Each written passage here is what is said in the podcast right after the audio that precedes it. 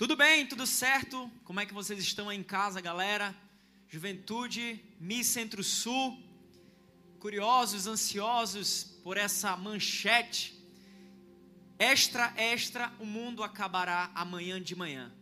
Nós temos visto todos os dias relatórios de morte, relatórios de pânico, mas nós somos daqueles contados como, como os que creem. Então, a mensagem que nós queremos passar essa noite não é mensagem de pânico, não é alarmar o teu coração. Poxa, já é tanta notícia, é, notícia triste, notícia é, desafiadora, mas o nosso intuito essa noite é encher o teu coração de esperança. É para que a tua fé nesses dias seja fortalecida. E eu queria te convidar a pegar a sua Bíblia. Pessoal que está assistindo pelo celular, pegue a Bíblia de papel, que a gente vai estudar um texto específico. É importante você estar tá ali, lendo na sua versão, é, fazendo aquela meditação. Então, por isso que é importante você ter uma Bíblia do seu lado hoje, que a gente vai tratar algo muito que esses dias tem sido muito enfático, muito. É, em todos os ministérios a gente tem visto as mesmas perguntas: é o fim, é o fim, é o fim, é a grande tribulação, é isso, aquilo. Mas nós vamos saber o que a Bíblia diz a respeito desse tempo. E se a gente for dar um tema dessa noite, além do extra extra, o mundo acabará de manhã, amanhã de manhã, eu diria, ainda não é o fim mas é o começo do fim. Eu quero te convidar a abrir a Bíblia em Mateus 24, 3. E deixa aberto a noite inteira a partir de agora. Mateus capítulo 24, versículo 3.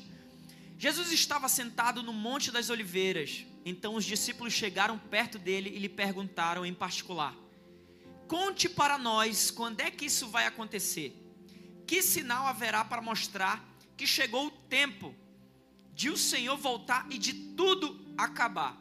Então a gente vê que não é uma pergunta desse tempo, é uma pergunta que os discípulos de Jesus faziam naquele tempo, há dois mil e tantos anos atrás. Continuando, Jesus respondeu: Tomem cuidado para que ninguém engane vocês, porque muitos vão aparecer fingindo dizer fingindo ser eu e dizendo: Eu sou o Messias, e enganarão muitas pessoas. Não tenham medo quando ouvirem um barulho de batalhas ou notícias de guerras. Tudo isso vai acontecer, mas ainda não será um fim. Pausa aí. Eu sei que você está com saudade de um pregador, o um pastor falar, diga ao irmão ao seu lado. Tá com saudade? Dá um joinha aí. Eu tô com saudade. Quando eu cultuo, às vezes a gente fica, fala isso pro outro irmão, pro de trás, pro da frente, tá com saudade? Eu também tô com saudade. Mas você vai digitar ainda. Ainda não é o fim. Pode digitar aí no Facebook, no Instagram, no YouTube.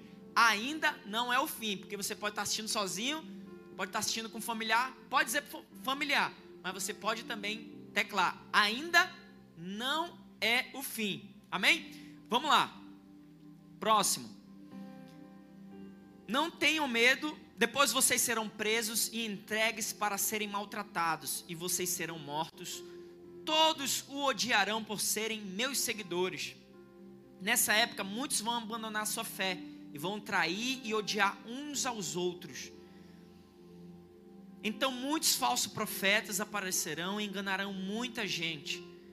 A maldade vai se espalhar tanto que o amor de muitos esfriará.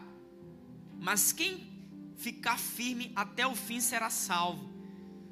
E a boa notícia sobre o reino será anunciado no mundo inteiro como testemunho para toda a humanidade. Então virá o fim. Então a gente entende que tem uma ordem cronológica.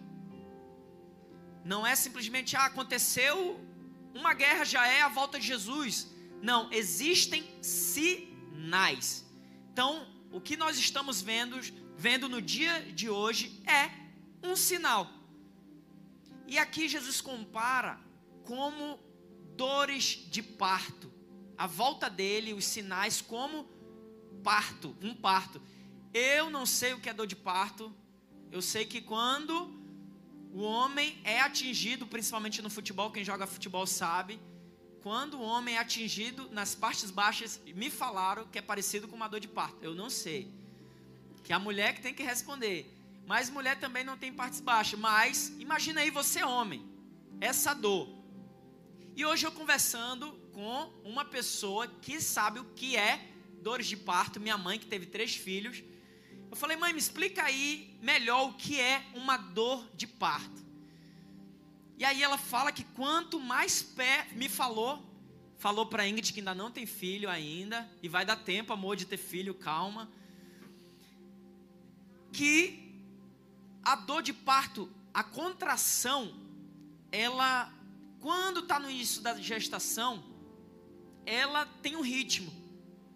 Então, quando vai chegando mais perto de nascer o bebê, essa contração aumenta. Então, que a gente viu aí, heresia, eu, eu pontuei, guerras, rumores de guerra, terremoto, fome, isso sempre teve. É inegável que já teve guerra, Primeira Guerra Mundial, Segunda Guerra Mundial, aqui guerra regional. No mundo inteiro já teve guerras. Mas nesses tempos que nós estamos vivendo, é algo intenso. Aí a gente está vendo imagens do Trump com um general iraniano, uh, ali o símbolo do comunismo. Aí vocês podem ver também, lembrar do coreano lá que ameaça explodir o mundo inteiro. Então, guerra sempre teve, mas nesses tempos, intensificou rumores.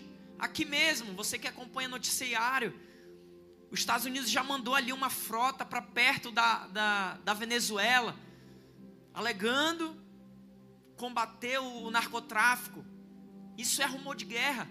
A qualquer momento, a gente viu também essa semana navios iranianos cercando, tipo, provocando uma frota dos Estados Unidos lá no, no, no oceano, que fica próximo.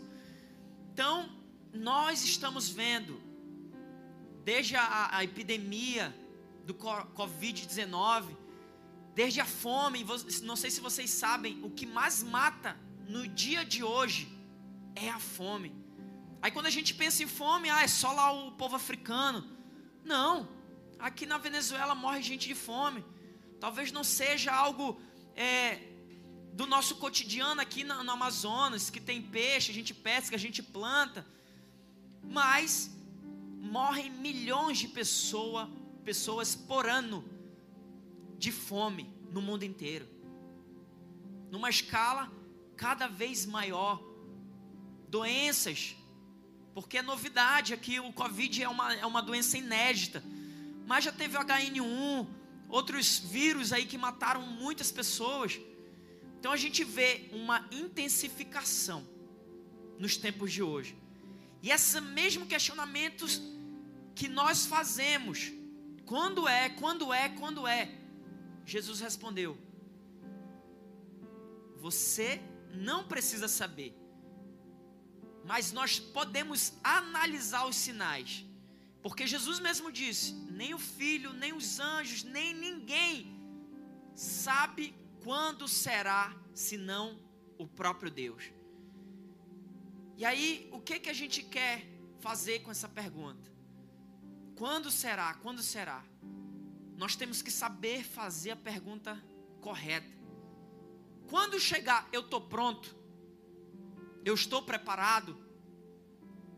Porque existe algo muito mais importante do que saber quando será. Quando será? é saber se nós estamos cumprindo a nossa missão. E aí fala de perseguições. Quando a gente fala de perseguição, a gente pensa lá nos países perseguidos da Ásia, do Oriente Médio. No Brasil tem perseguição. Eu estava vendo um documentário esses dias sobre a educação brasileira. É impossível ter um TCC, seja de pós pós-graduação, mestrado, é, doutorado, o cara falar sobre o cristianismo e ser bem avaliado. Agora, se o cara falar sobre comunismo, socialismo, seja lá o que for, então tem uma perseguição sim incubada.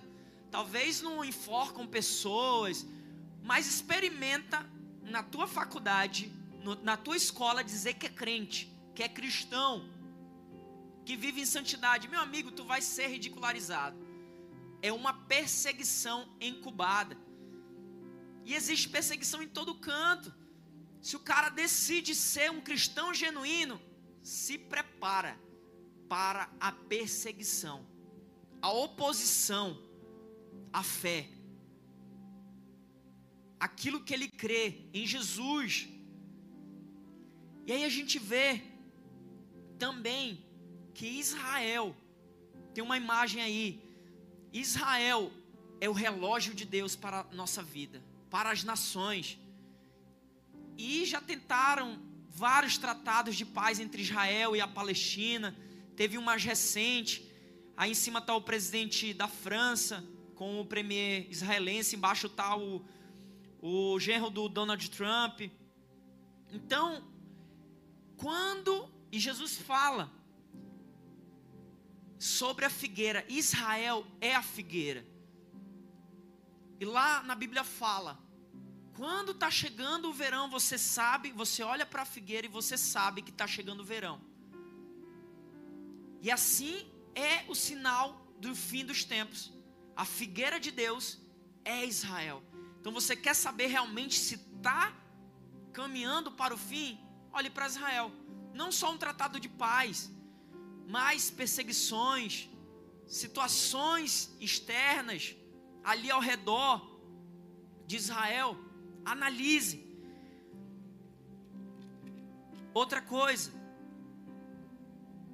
a escatologia é o estudo do fim dos tempos.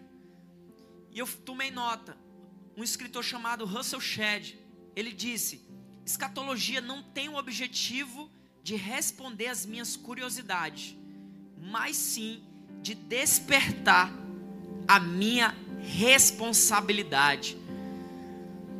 Eu e você, como cristão, nós temos uma responsabilidade aqui. Nós colocamos uma enquete no Instagram.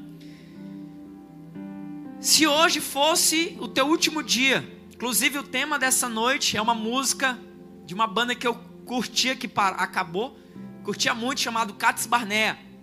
Extra, extra, o mundo acabará amanhã de manhã. E nós fizemos essa, essa pesquisa no nosso Instagram. É claro que o nosso rebanho está identificado. Eu tenho certeza que o cara pudesse responder ali e disser: oh, Eu quero ser anônimo, não quero aparecer.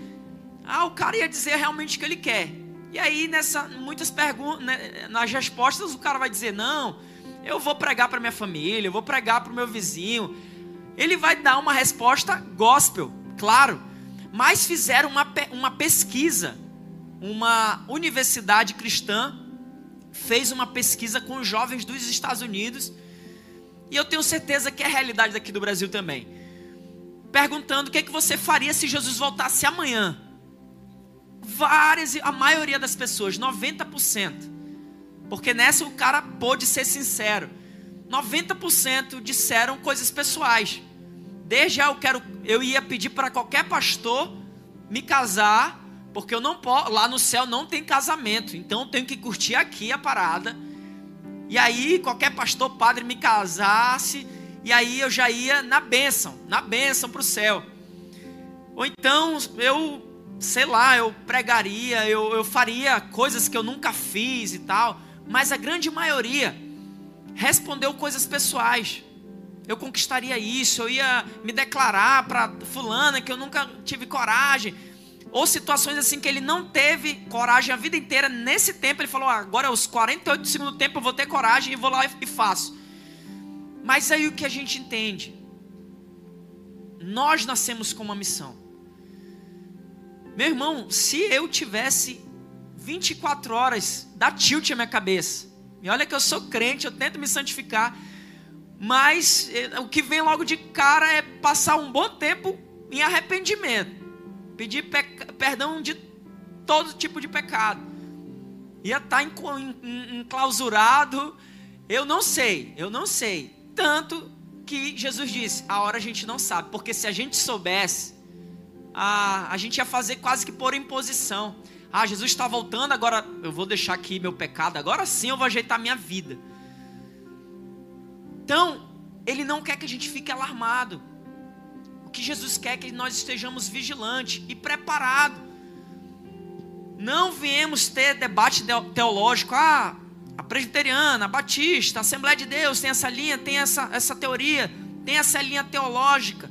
Não vamos discutir pré-milenismo, pré-tribulacionismo, isso, aquilo. O que nós queremos transmitir hoje a você é que você esteja ciente da tua responsabilidade para o fim dos tempos. E a gente vai ler lá Atos 1, a partir do versículo 3. Todos nós crentes neopentecostais sabemos desse texto que fala sobre o batismo do Espírito Santo, mas fala também da volta de Jesus. E a partir do versículo 3 diz assim: Depois da sua morte, Jesus apareceu a eles de muitas maneiras, durante 40 dias, provando sem deixar dúvida nenhuma que estava vivo. Os apóstolos viram Jesus e ele conversava com eles a respeito do reino de Deus. Próximo. Um dia, quando estava com os apóstolos, Jesus deu esta ordem: Fiquem em Jerusalém e esperem até que o Pai lhes dê o que prometeu, conforme eu disse a vocês. Pois de fato João batizou com água, mas daqui a, daqui a pouco vocês serão batizados com o Espírito Santo. Certa vez os apóstolos estavam reunidos com Jesus, então lhe perguntavam: É agora o que o Senhor vai devolver? Que o Senhor vai devolver o reino para o povo de Israel? Jesus respondeu: Não cabe a vocês saber a ocasião ou o dia que o Pai marcou com a sua própria autoridade. Pause aí. Diga ao irmão ao seu lado: Não cabe a você saber. Próximo.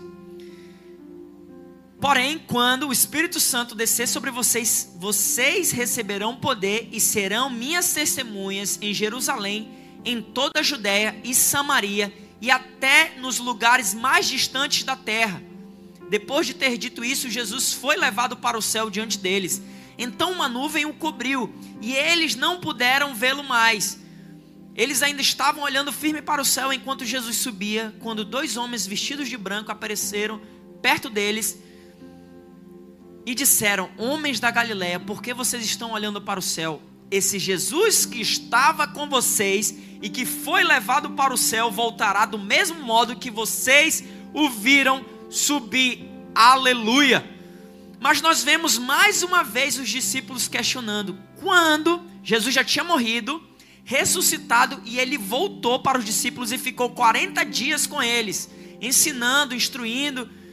E aí eles perguntaram: tá, Senhor, o Senhor morreu, cumpriu as profecias, o Senhor ressuscitou, mas sim, a pergunta que não quer calar: quando o Senhor vai restaurar Israel? E eles estavam perguntando isso porque eles pensavam que era o reino físico. Ah, quando é que Israel vai reinar de novo? Quando é que o Israel não vai ser mais oprimido, seja por Roma, seja lá por quem? E Jesus disse: Não cabe a vocês. E sempre você atenta. Imaginem Jesus andando com o cara, vendo milagres, tendo intimidade com Deus experiências sobrenaturais. E eles sempre faziam perguntas baseadas no terreno. Vocês sabem daquela mãe lá que perguntou: Senhor, permita que meu filho sente ao teu lado. Ela estava pensando no poder como se fosse o poder daqui da terra. E ela queria o mesmo poder de autoridade lá no céu. E Jesus falou: opa, não é assim que funciona. Aquele que quer ser grande tem que servir. E aí, perguntas recorrentes. E a gente pensa, poxa, esses caras são vacilão. Não, eles tiveram coragem para perguntar a mesma pergunta que a gente quer fazer. E hoje Deus está dizendo: faça a pergunta correta. O nosso reino, e Paulo fala, a nossa pátria é celestial. Isso não quer dizer que a gente tem que ficar numa zona de conforto. Ah, já está final dos tempos, os sinais estão à porta, Jesus está voltando agora, eu vou atar minha rede e vou esperar Jesus. Não, é agora que tem que trabalhar. E Paulo ele fala, lá em Coríntios, ele fala assim: Eu trabalhei mais que todos os apóstolos. O mesmo Paulo que disse que a pátria dele era celestial. Nós temos uma responsabilidade. E Jesus aqui em Atos ele fala: Vocês vão receber poder. Poder para quê? Para esperar sentado à volta dele? Não. Para trabalhar. Para trazer o reino dele aqui na terra. E no sermão profético, nós vemos sinais. Sempre, sempre, sempre tiveram, verdade. Eu fico imaginando o pessoal ali que viveu a Segunda Guerra Mundial. Com certeza pensaram que Hitler era o anticristo. Eu penso que ele não era o anticristo, mas o espírito do anticristo estava nele. Como hoje tem em governantes que oprimem o seu povo, que destroem uma nação. É o espírito do próprio anticristo, não é o próprio anticristo. Então nós vemos também catástrofes naturais.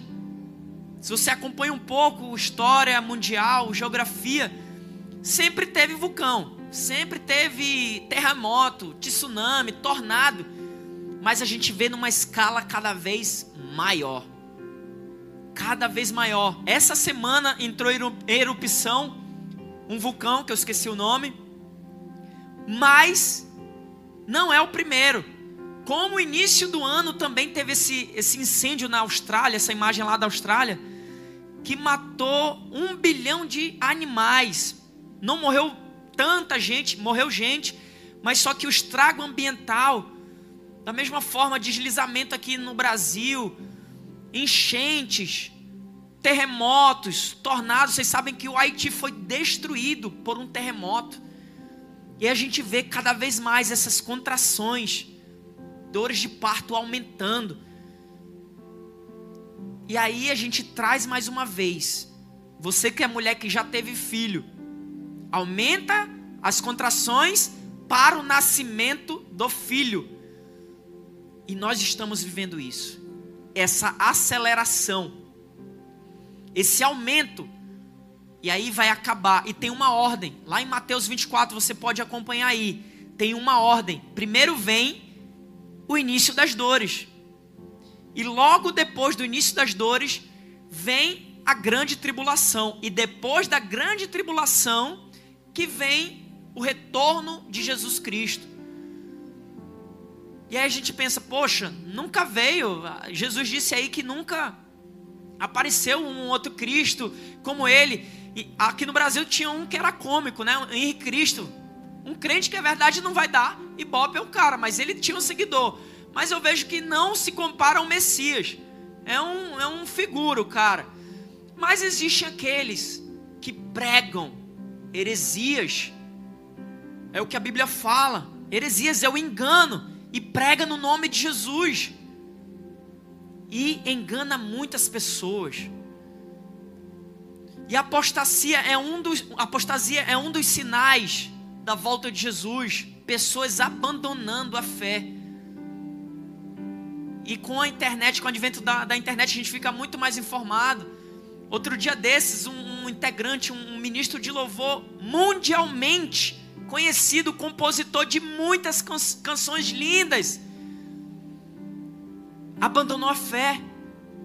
Outro também, um escritor, não vou citar nomes porque eu creio que vão voltar, mas um escritor mundialmente também conhecido, escrevia muito sobre relacionamentos, apostatou da fé. E não é algo que ele, ah, vou, vou apostatar aqui, vou ficar na minha. Deixa os caras crerem. Não. Eles fizeram questão de usar um megafone que não criam mais em Jesus. É sinal, sinal, está à porta. Que eu e você tenhamos esse temor. Não é para a gente ficar agora bater o desespero, não. É para o nosso coração se encher de alegria e desde o tempo, desde a criação, e Jesus compara muito a volta dele como os tempos de Noé. As pessoas davam-se em casamento, se casavam, bebiam, comiam, até que chegou um dia a arca fechou a porta e veio o dilúvio. O dilúvio foi o que? Juízo de Deus sobre a terra. Assim como lá no Egito, as pragas sobre o Egito foram juízo de Deus. Mas aí o juízo veio para o, o povo dele? Não, veio para o ímpio. E eu penso que nesse início das dores que nós estamos passando, a igreja está passando, no mundo inteiro.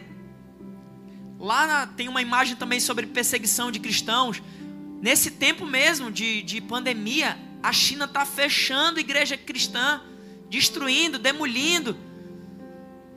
Cada dia mais tem um, tem um, um score de países perseguidos, onde é até condenado à morte, é, perseguição, é, sendo jogado na, na prisão. Aqui na América Latina só tem um país que é a Colômbia, mas lá é mais um, é porque também muito forte o catolicismo, mas não chega ao nível, se eu não me engano, a, Colômbia está em 40 e pouco na, na posição lá, entre os 100 países mais perseguidos, mas a maioria, países asiáticos, países eh, orientais. E aí, quando a gente pensa, não, não é uma realidade nossa, mais uma vez eu falo, existe perseguição mascarada, só que a gente não atenta. Então os sinais estão à porta. E essa intensidade tem uma mensagem. Quero convidar você a abrir a Bíblia em 2 Tessalonicenses 2:4. 2 Tessalonicenses 2:4 fala sobre o anticristo. Ele será contra tudo que as pessoas adoram e contra tudo que elas acham que é divino ele vai se colocar acima de todos e até mesmo entrar e sentar-se no templo, templo de Deus e afirmar que é Deus. Por acaso vocês não lembram que eu lhe disse isso quando estava com vocês? Aqui a gente vê que a partir daí vem o governo do anticristo e a partir daí entra a grande tribulação. O que nós estamos vivendo hoje no, no, no mundo no ano de 2020, é o início das dores. É dores de parto. Acabou essas dores, já em seguida entra o governo do anticristo. Ah, é quando acabar aí o, o descobrirem a cura do Covid, é quando todo mundo sair de casa. Não, não é isso. E eu tenho certeza que daqui para frente as coisas vão piorar. Não interprete errado. Ah, veio pregar desgraça. Não. Tanto que Deus é o, é o paradoxo da, do evangelho. Essas coisas vão aumentando, as dores, mas também o evangelho vai ser propagado. Vai, vai alcançar nações onde não alcançava antes. A internet vai, eu tenho certeza que vai ser bênção nessa hora. Hoje mesmo a gente poderia, imagina se não tivesse internet, veio aí o vírus, as pessoas iam ter que ser quase que traficante, né, para para reunir. E se você está me vendo é porque da mesma forma que veio as coisas ruins, também vem coisa boa. O evangelho vai ser expandido o Evangelho vai ser proclamado, nós vamos avançar, a igreja vai crescer. E a Bíblia fala que a, a, o mundo, ele geme, clamando pela manifestação dos filhos de Deus. Os filhos de Deus são os escolhidos, eu e você.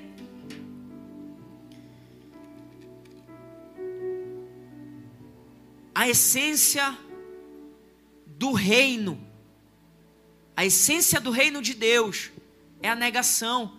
Quando Jesus chama, chamou os discípulos e continua chamando, negue-se a si mesmo, carregue a sua cruz e siga-me.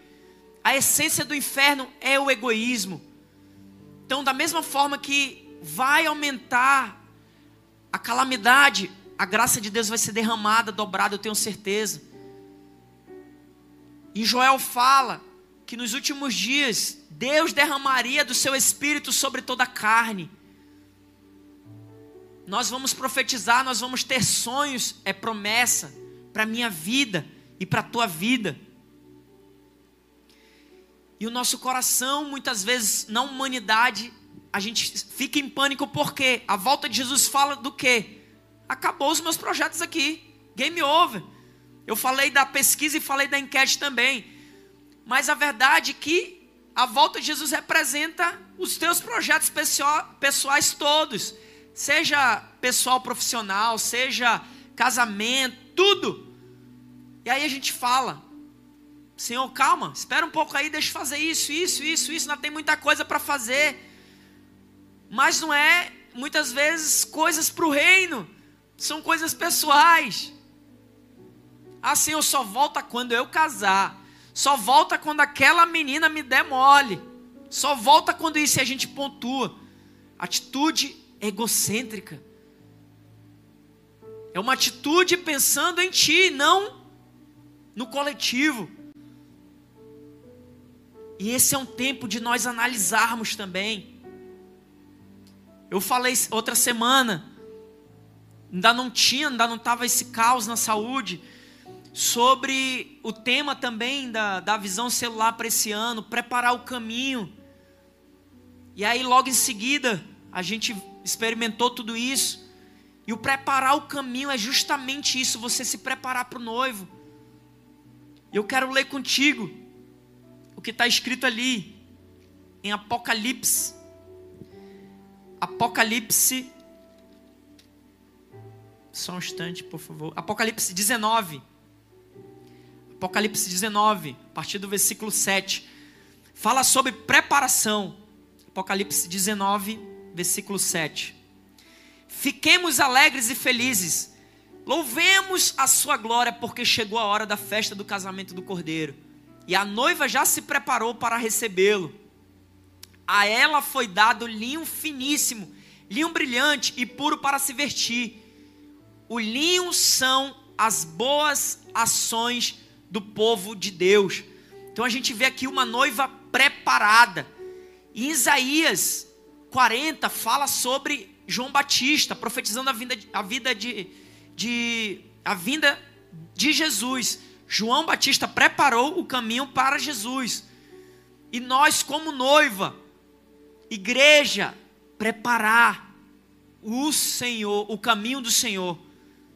Jesus foi para preparar a casa da noiva. E ele disse que vai voltar. E aqui em Apocalipse fala: jubilem, se alegrem.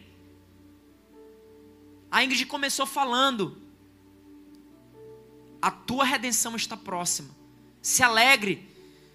Ah, a gente está vendo aí, pode ver o ímpio. O ímpio que está na sua impiedade, ele fica alarmado. Quando fala, ó, é o fim dos tempos, pelo amor de Deus, o cara vai estocar comida, ele vai fazer alguma coisa pensando no mantimento. Não, não é isso o que Deus quer da nossa vida. Não é que a gente fique que nem uma barata tonta, perdida. Agora, o que, que eu faço? Eu preciso saber. Alguém tem a resposta para me dizer quando Jesus vai voltar de verdade, para eu ajeitar a minha vida. Sinais, sinais, sinais muito mais importante do que você saber a hora e o dia, é saber se você está cumprindo a missão. E nós lemos aqui em Atos: nós recebemos poder para pregar nos confins da terra. Não existiu em nenhuma época da história um momento tão propício para o evangelho ser propagado. Ah, agora que Deus deixou todo mundo amedrontado, todo mundo vai aceitar ele? Não. Porque as pessoas elas têm temor da, da praga, não de Deus, mas existem pessoas nesse tempo muito propício, e é o que Deus fala: o campo está branco, já está prontinho, as pessoas que vão ser salvas, as pessoas que vão reinar com Jesus. Orem por trabalhadores. E quando a gente fala de trabalho, a gente pensa logo em dor. É o que a gente não quer sentir, é dor. Seja física, emocional, desgaste mas o campo está branco. Eu sempre estou falando isso porque é algo rotineiro aqui na nossa igreja, o drive-thru de oração. 90% das pessoas estão angustiadas. Se você orar o Pai Nosso, ela já chora, já se está muito pronta para receber o Evangelho e a gente ora, a gente dá uma palavra de vida e esperança, porque estão com céus de angústia. Seja um parente que está internado, seja um amigo que já morreu. Mas não é o intuito de Deus deixar todo mundo desesperado e agora vocês vão me aceitar, não. É a manifestação dos filhos dele aqui neste tempo. E nós precisamos, nós precisamos colocar o nosso passo no caminho certo. Quanto mais o tempo se aproxima do fim, pior vão ficando as coisas.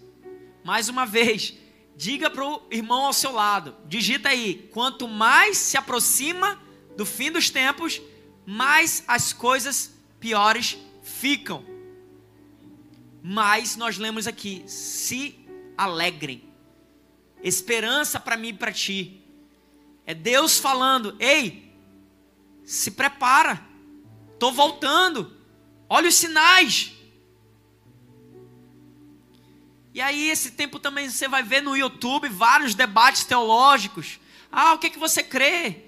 Jesus volta antes da tribulação, da grande tribulação. É uma simples ilustração. Você que toma café com leite. Tem gente que coloca primeiro o café, certo? E depois põe o leite.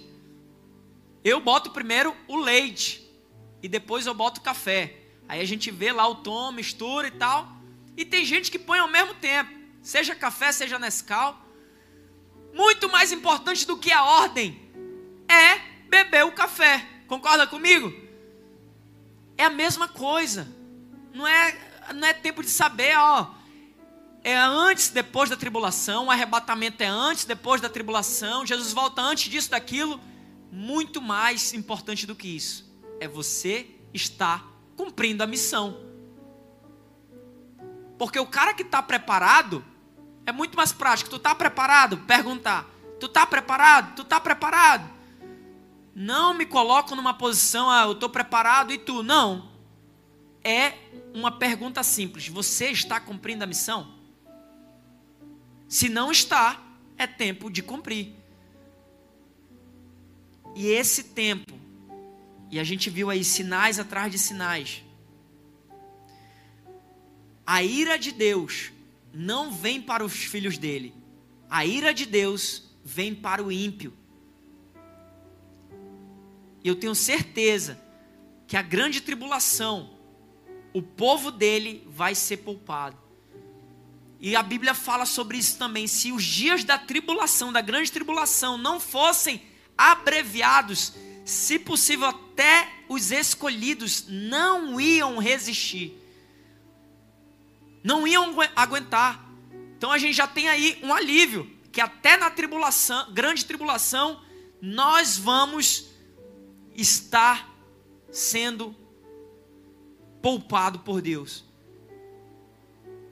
E desde o Gênesis, a ira vem para aqueles que são abomináveis diante de Deus, praticam iniquidades, vivem a vida como se fosse só aqui. E lá em Isaías 55, a partir do versículo 6 diz: Buscai a Deus enquanto se pode achar. Orem ao Senhor enquanto está perto. Isso Isaías veio muito antes de Jesus, mas a gente tira uma grande lição disso. Vai existir um tempo que vão procurar e não vão encontrar Deus. Vão clamar a Deus e não vão ouvir a sua voz. Vão querer a presença do Espírito Santo e não vão ter. Então eu e você temos esse privilégio de buscar a Deus e encontrá-la. De clamar, dobrar o joelho e ter a presença do Espírito Santo.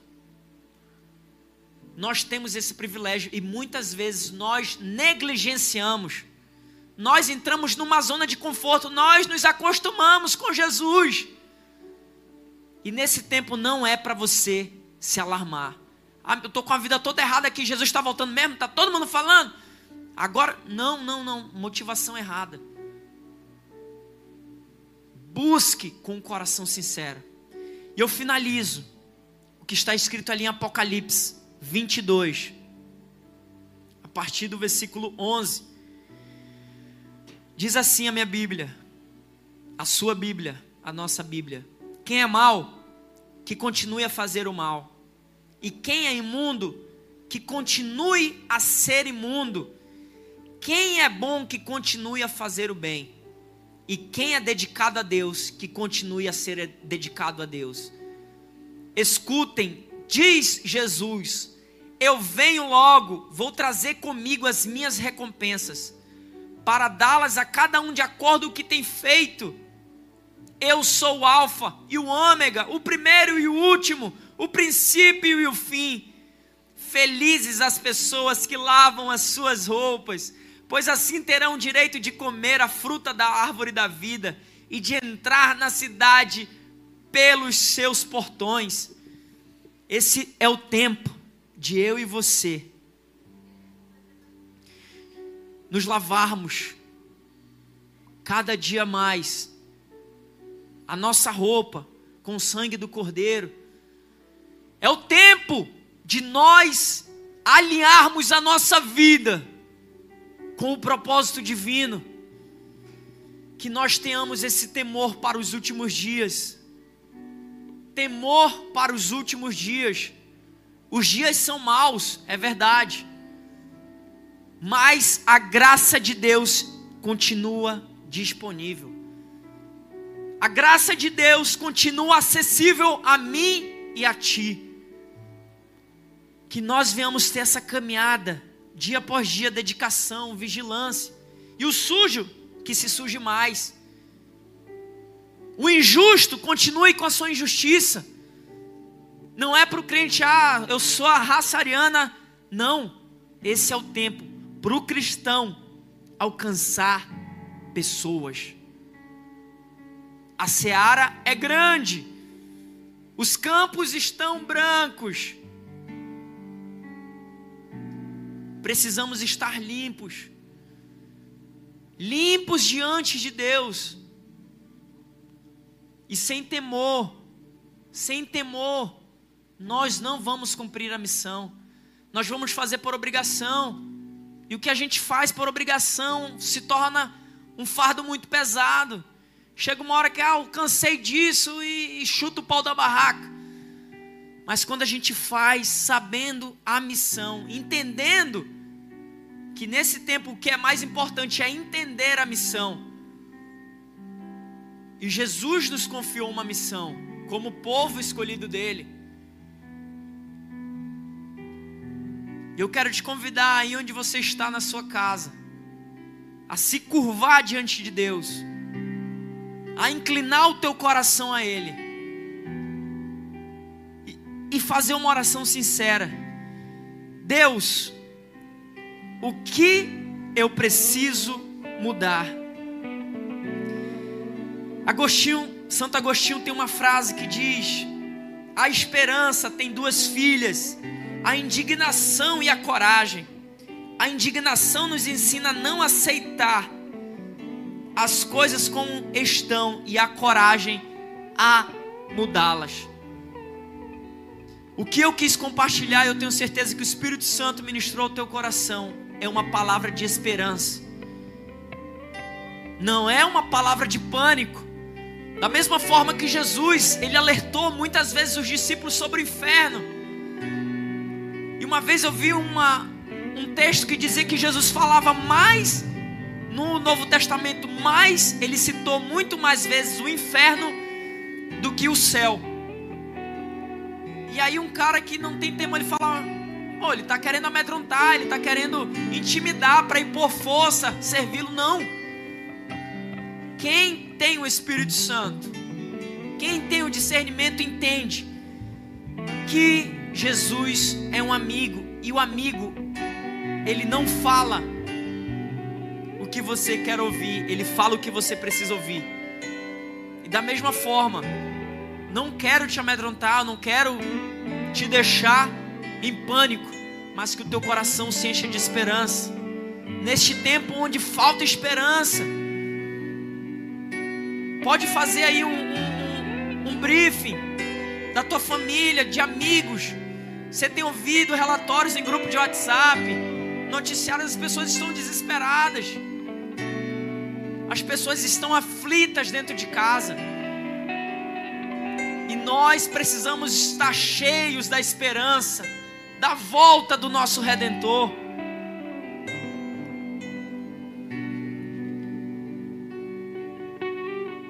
É tempo de voltarmos à essência do reino. Não é tempo de julgar, não se falava na volta de Jesus, como está falando agora, só a igreja tal, que era escatol, é, escatológica, só falava volta de Jesus, agora que apareceu, estão falando sobre a volta de Jesus. Não. Tempos e estações. Tempos e estações. E Jesus disse: Não cabe a vocês saberem os tempos e as estações, senão ao Pai. O nosso papel é fazer o que Ele mandou ser feito. Ide por todo mundo e pregai o Evangelho. Você que está online agora, quero te convidar a colocar a tua mão no teu coração. E ore ao Senhor. Peça para Ele te usar nesses tempos. Peça, faça a sua oração pessoal. Ore a Ele. Peça para você ser útil na mão dEle. Se você tem uma vida egocêntrica, peça para Ele te ajudar a ter uma vida que pensa no coletivo, no teu próximo, na tua família. É tempo de nós voltarmos para Ele. Ele está à porta.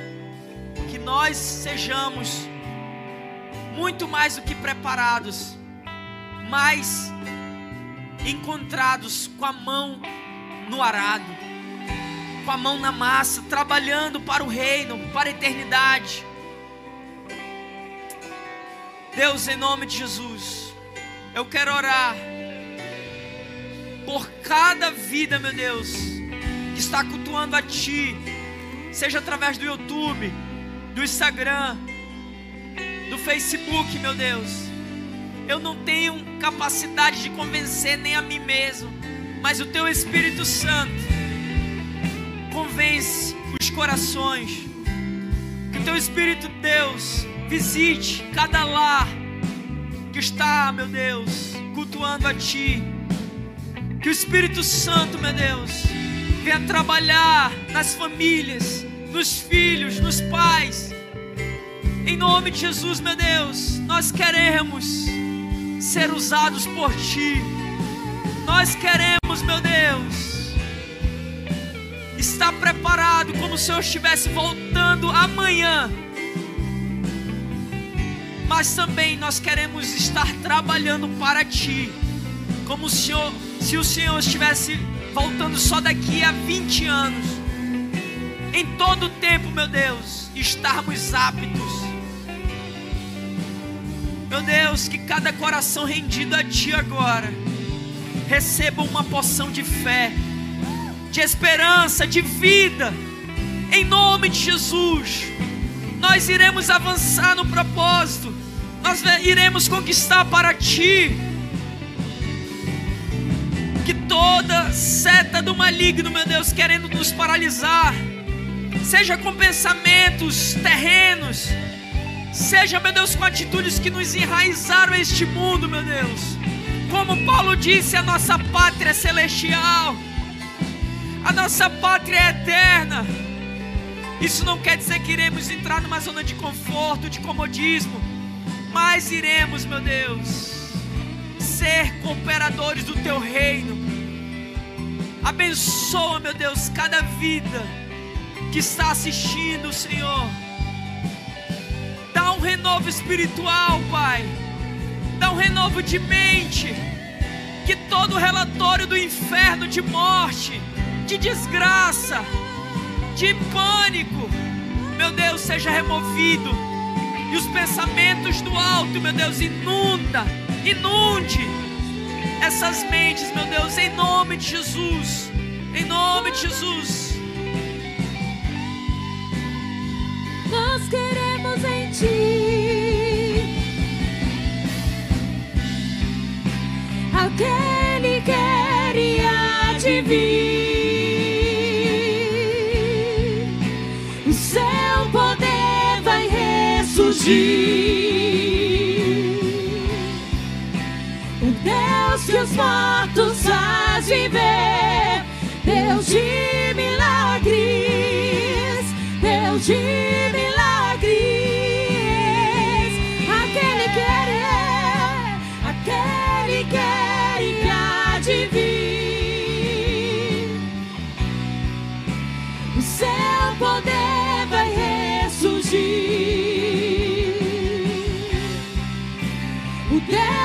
mortos. Vai.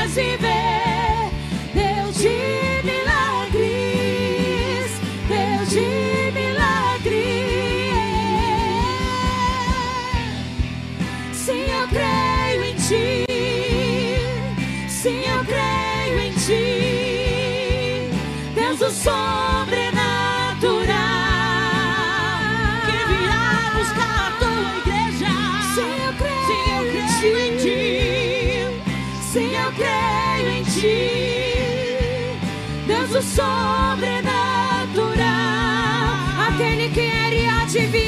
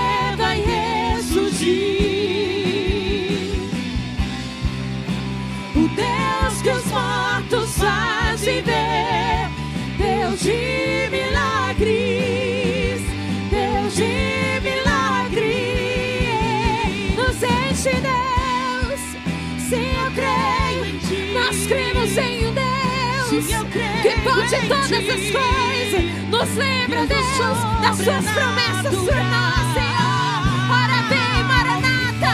Vem, Jesus. Desacreditamos na tua volta. Não nos deixa ficar neste mundo, Pai. Vem.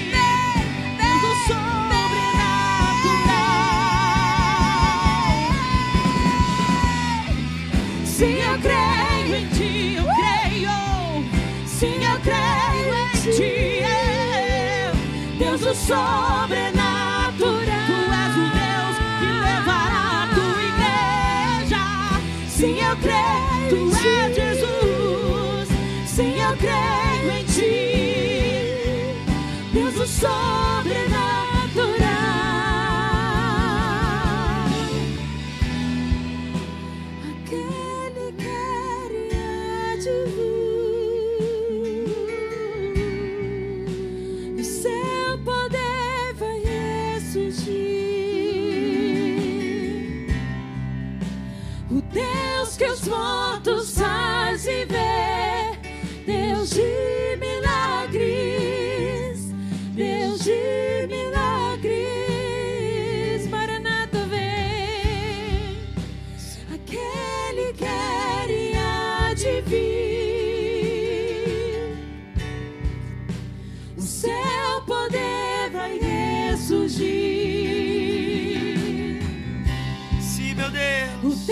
que os mortos.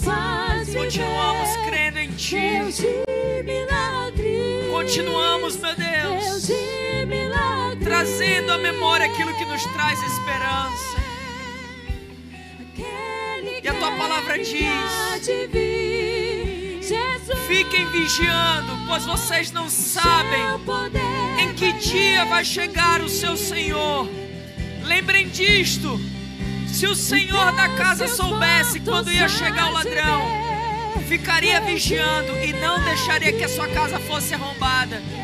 Por isso vocês também fiquem vigiando, pois o filho do homem chegará na hora em que vocês não estiverem esperando.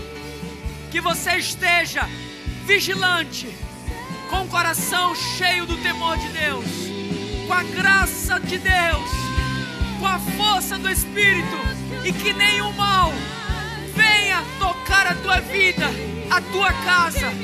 Eu profetizo vida, eu profetizo esperança, eu profetizo conquistas sobrenaturais na tua vida.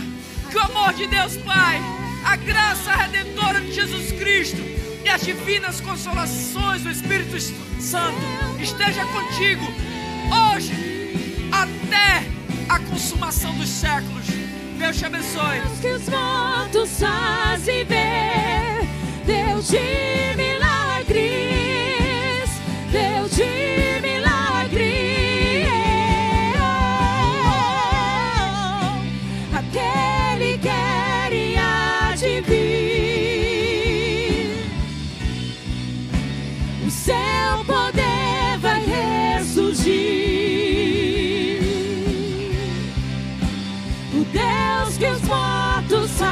faz viver, Deus de